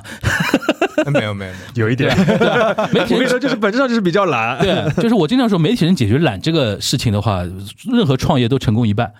对吧？啊 是是有这种感觉吧？嗯对吧。不是，今天我们也是互好不容易啊，就传传承这个局，也是我突发奇想，觉得说，哎，正好正好刘平在。对，这周在上海，还还还能来了还能还能传，然后我正好想说，呃，以后除了那个商业类的话，还有别的一些类型的话，大家可以坐在一起聊聊啊，就是各种播客的这种玩法，啊，对吧？上次今今天开始的时候听你说这个企划，我就觉得蛮好的，是吧？啊，对吧？啊，你你什么时候就把你今天喷过的那些那个那个啊那些就是播客对那个 这个我喷过的，那个脱口秀类的、喜剧类的，全都叫过来说，你们能不能想出点新的花样来？吕东跟 Storm 在在一起对的。对对对对，其实就是呃吕吕东上次还还我们他不是前两天到上海来录那个，因为这一季的那个啊，协聊闲聊。有两期在上海，对有两期，而且他后面要跑全国很多城市，哦。然后他这一季开始要收费了，嗯，对对。我觉得蛮好，要收费了。我就要观察观察要做成什么样。对，大家都在等嘛，啊就是对对看它其实做标杆式的一个节目对如果收费成功，那其对实播客领域是个很好的事。对对对对，所以说我希望说形式多种多样，然后商业化的路径也多种多样，然后各种各样的节目的内容越来越多了之后，然后让更多的人能够关注到整个播客的一个圈层，我觉得是非常好的一个现象啊。好，最后就是收的非常好啊，收的非常好 了啊。那今天非常感谢刘飞啊，从杭州过来，因为他下午还要去那个别的场子啊，就是要去某厂牌 某喜剧厂牌，某喜剧厂牌那个去聊了，对吧？对我跟他转转达一下你的说法。对对对对，你觉得我说的是很我我觉得我说的很诚恳，是吧？他们就现在面临这么一个一个一个情况嘛，对吧？然后我们下下次说，如果有机会的话，再找一些其他类型的主播跟大家一起来分享一下嗯他们那个赛道里边的节目做的一些经验啊，或者说可以分享的一些东西，好吧？那感谢肖文杰，感谢刘飞啊，今天做客锦湖的会议，我们下次节目再见，拜拜。拜拜拜。拜。